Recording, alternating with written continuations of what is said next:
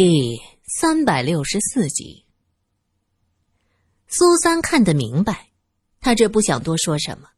罗隐站起身来，伸伸懒腰，说道：“接下来就是县长的家务事，我们应该回避。折腾一宿也没睡，想休息了。”桑吉哈哈大笑：“对对对，看我这忙的都忘了。泽旺，带客人到客房去休息。”他说着带客人去休息，林小姐却没动地方。苏三装作看不到，拉着苏三跟着泽旺就往台阶上走。这个城堡是典型的藏式建筑，像个碉堡一样。一层是很大的院子，散养着鸡鸭，还有猪圈和马厩。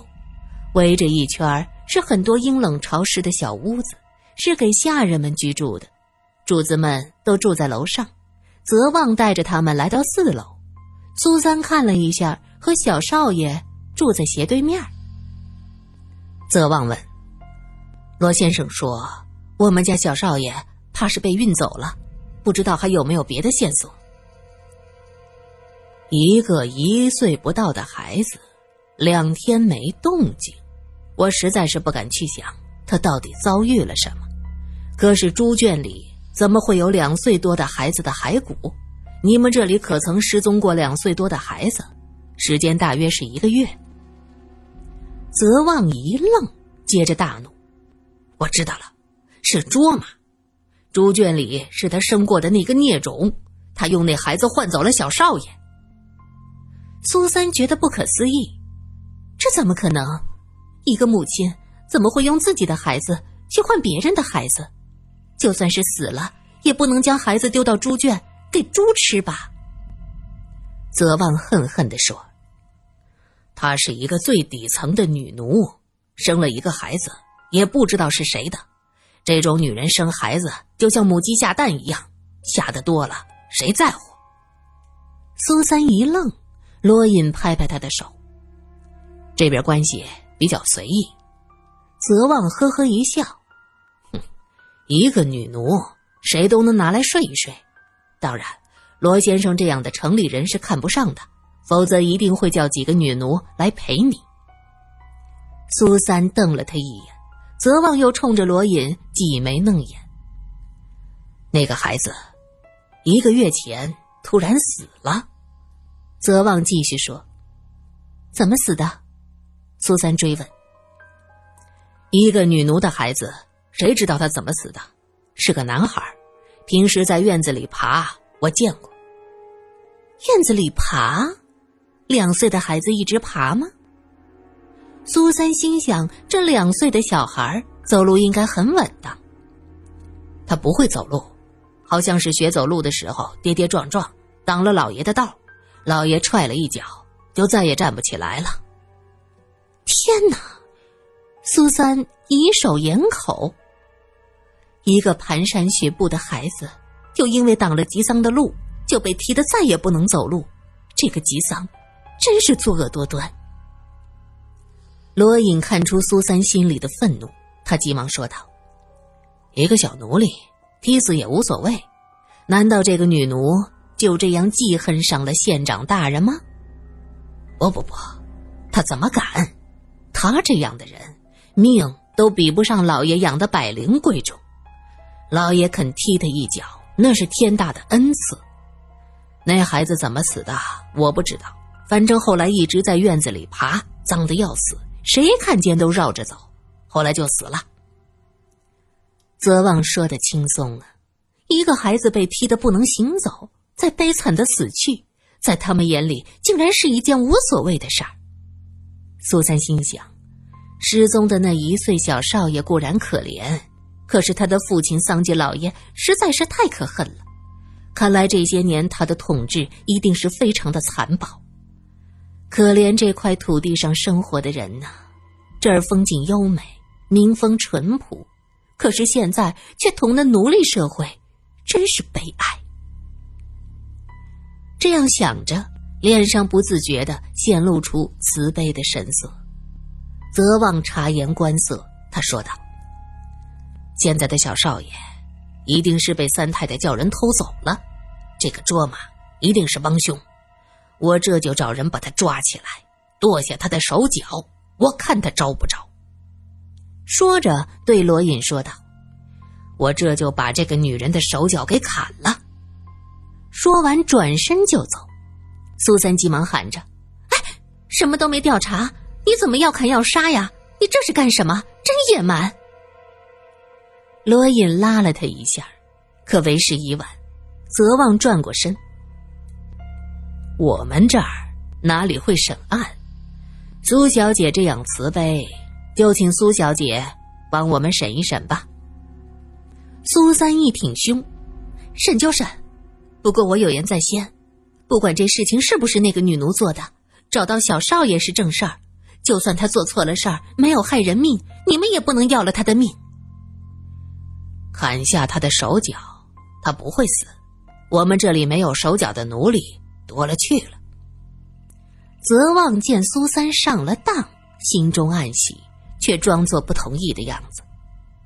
苏三看到罗隐向自己使眼色，他瞬间明白过来。想必是桑吉命令泽旺一定要找到小少爷，泽旺没有线索，打打杀杀又解决不了问题。现在看到他们思路清晰，擅长破案，又被桑吉引为座上宾，就动了心思，想把这危机转嫁给他们。泽旺见苏三有些明白过来，急忙转身就跑。他一边跑一边说：“苏小姐，你答应了。”我也答应了，那么这事儿就按照你们内地的那个什么什么法律，按照你们内地的法律来。我呢也不打打杀杀、砍人手脚了。说着，一溜烟跑下楼去。罗隐双手一摊：“你看看，不要以为藏地的人都朴实，其实滑头哪儿都有。”苏三刚要说话。已经有侍女拎着大铜壶过来送茶了。苏三问：“你会说汉语吗？”那侍女抬头看他，惊恐的摇头，也不知道是不会说还是不敢说。那侍女放下铜壶，转身就跑。苏三无奈：“哎呀，这都是从哪里学的？脚底抹油，溜之大吉，倒是够快的。”过了一会儿。泽旺带着个女人走进来，那个女人衣衫褴褛，低头弯腰，进门后站在泽旺身后，是动也不敢动。你就是那个卓玛？苏三问。是。你会说汉语？苏三对他充满了兴趣。我的父亲是汉人。一边的泽旺解释。他的母亲。也是老爷家的奴隶，有一次被派去陪一个汉人的商客，就有了他。苏三说道：“你抬头，别害怕。”卓玛抬起头来，他有一张清丽的小圆脸，肤色比本地人白净的多，看着和内地人没什么区别。苏三对他产生了深深的同情，他低声说：“你的孩子是怎么回事？”怎么死的？埋在哪儿？卓玛哇的一声哭起来，一边哭一边抽烟。他没有被送到藏天台，喇嘛不让我送。为什么？罗隐觉得奇怪。这里的人崇尚天葬，蓝天白云间，翱翔可以说是一个两岁幼童最好的归宿。罪恶的人不能上天葬台，一个那么点的孩子怎么可能背负着罪孽？说他血统不纯。卓玛说到这儿，用力的擦擦眼泪，脸被擦得通红。血统不纯，就因为你有着一半汉人的血统。苏三看着卓玛，又看看泽旺。泽旺摆摆手，别看我，这事我不知道。因为，因为那个孩子的父亲。卓玛悄悄看了泽旺一眼，他的眼光被苏三捕捉到。苏三问：“啊孩子的父亲是泽旺管家。泽旺大叫：“天地良心，怎么会是我呢？”不是，这孩子的父亲到底是谁？我也不知道。卓玛说到这儿，又低下头去。苏三快被他气死了，这个人说话怎么吞吞吐吐？孩子的父亲是怎么回事？为什么因为他孩子不能天葬？苏三有些生气，声音陡然大起来。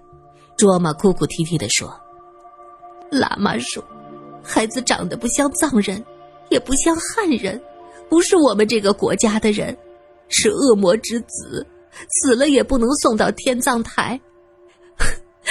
我真的不知道孩子的父亲是谁。我在雪山下放羊，连续几天晚上做梦，梦见一个身材高大、黄头发、蓝眼睛的人来到我的帐篷。”黄头发，蓝眼睛。苏三突然想到三太太的相貌，她的眼睛有些发蓝，鼻子很高，眉骨压得很低。对，黄头发，蓝眼睛，和我说他是神，神选中了我，然后我们就就那样了。只是做梦，连续做梦。苏三一直追问。罗隐见卓玛好像很害怕，心想：苏三现在可是真厉害，连这种话题都能从容应对。是的，好几天都做这样的梦，我还想可能是缺男人，在那边放羊很久没有和男人在一起，可我怎么能梦见长得这么奇怪的男人呢？回到老爷的领地，我就发现自己怀孕了，生下了小神。我叫他小神，因为梦中那个人说自己是神。神，黄头发、蓝眼睛的神。苏三看向罗隐，后者的眼光中也充满了疑惑。如果卓玛说的没错，那他是在放羊中遇到了传说中神族的后裔，在半梦半醒中交合，生了一个孩子。可是这个神族后裔。为什么选他就不得而知了。也许是神族后裔中女性的数量太少，也许只是临时起意要创造一个和普通藏人混血的后代。我生下了小神，后来还带着他去过我放羊的地方，就是那个雪山脚下。可是没有再遇见那个人。我想这真的是一场梦。小神被老爷踢了一脚，就不会走路了。听到这儿，泽旺不满的哼了一声。苏三冷冷的说道：“他说的是事实，难道不是这么一回事吗？那么点孩子也能去踢这？”他的话没说完，因为罗颖拉了他一把，让他停下来。罗颖知道，和这里的人讲平等，讲仁爱。等于是对牛弹琴。他们也知道平等仁爱，可那是对待自己同阶层的人，让他们和自己下阶层的人讲平等，这是行不通的。苏三其实也明白这个道理，只是现代平等自由的思想早在他心中是根深蒂固，一时半会儿就流露出来。大家嘲笑我，给孩子取名小神，后来小神不能走路。大家说我是得罪了神灵，受到了惩罚。小神病了，我抱着他给庙里的佛爷看，佛爷只看了一眼，就说这是恶魔的孩子，没得救，回去等死。就是死了，也不能上天葬台。我只能把它藏在我的房子里，我要每天给佛祖上香，磕长头，磕足六十天才能天葬。为了我的小神能天葬，灵魂能得到安息，我只能这么做。我的天哪！这么说，你把孩子藏在房间里一个月，虽然这儿天气凉爽，可也不至于让尸体一个月都不腐烂呐。苏三想不明白，泽旺却立刻明白过来。那个佛爷给了你秘药，秘药。秘药。苏三看着泽旺，是的，佛爷给了我一种药，说只要塞进小神的嘴里，就能保证六十天尸身不腐，六十天之后，我就能把他送上天葬台。我知道在这儿藏尸体，被人发现了，我会挨打，要砍去手脚，可这都不算什么。我的小神没法得到解脱，一辈子要在地狱里受苦。我没敢告诉任何人，我把孩子的尸体藏在房间里，用布裹着，就像个包裹。就在小少爷失踪的那一天，士兵们到处找，我害怕极了。我怕小神被他们发现，一旦发现就再也不能得到超度。没想到那士兵搜了一番，什么也没有找到。等他们走了，我给佛祖磕过头，就解开那包袱，可我发现小神的尸体不见了。现在我才知道，是被人扔进了猪圈，冒充小少爷的尸体。那个佛爷说，尸体保存不到六十天就不能超度，果然出了事儿。卓玛一想到自己的孩子让猪吃了。不能上天葬台，得不到佛爷的超度，悲从心来，呜呜的痛哭。看来他们早有预谋，早就计划好了，用一个孩子的尸体替换小少爷。只要搜查的紧，就把尸体扔出来，冒充小少爷。苏三沉吟：“是哪个寺院？我去找那个佛爷，他一定让人收买了。”泽旺气愤。要出去找人，卓玛痛哭的说：“那个佛爷已经去了拉萨，他给了我药，就说自己要去拉萨，远离西康。”泽旺气得一巴掌打向卓玛，苏三喊道：“你干什么？”卓玛挨了一耳光，双手紧紧的捂着脸，身子晃了晃。泽旺，我们之前说过的，要按照内地的法律来。这个卓玛和小少爷的失踪没有一点关系，他的儿子还因为这一次的事件失身被残害，他也是受害者。你不能这么对他。罗隐提醒泽旺之前的承诺，泽旺恨恨的说道：“要不是这个愚蠢的女人，那些人也没有想过拿孩子的尸体来冒充。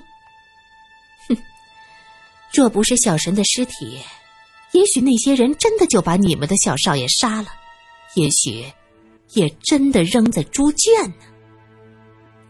苏三冷笑连连。泽旺想了想，似乎也是这个道理，就只能挥手命令卓玛退下去。卓玛掩着面，跌跌撞撞走了过去。走下楼梯的时候，卓玛转过头，看了四楼屋子一角，嘴角划过了一丝。不易被人察觉的笑。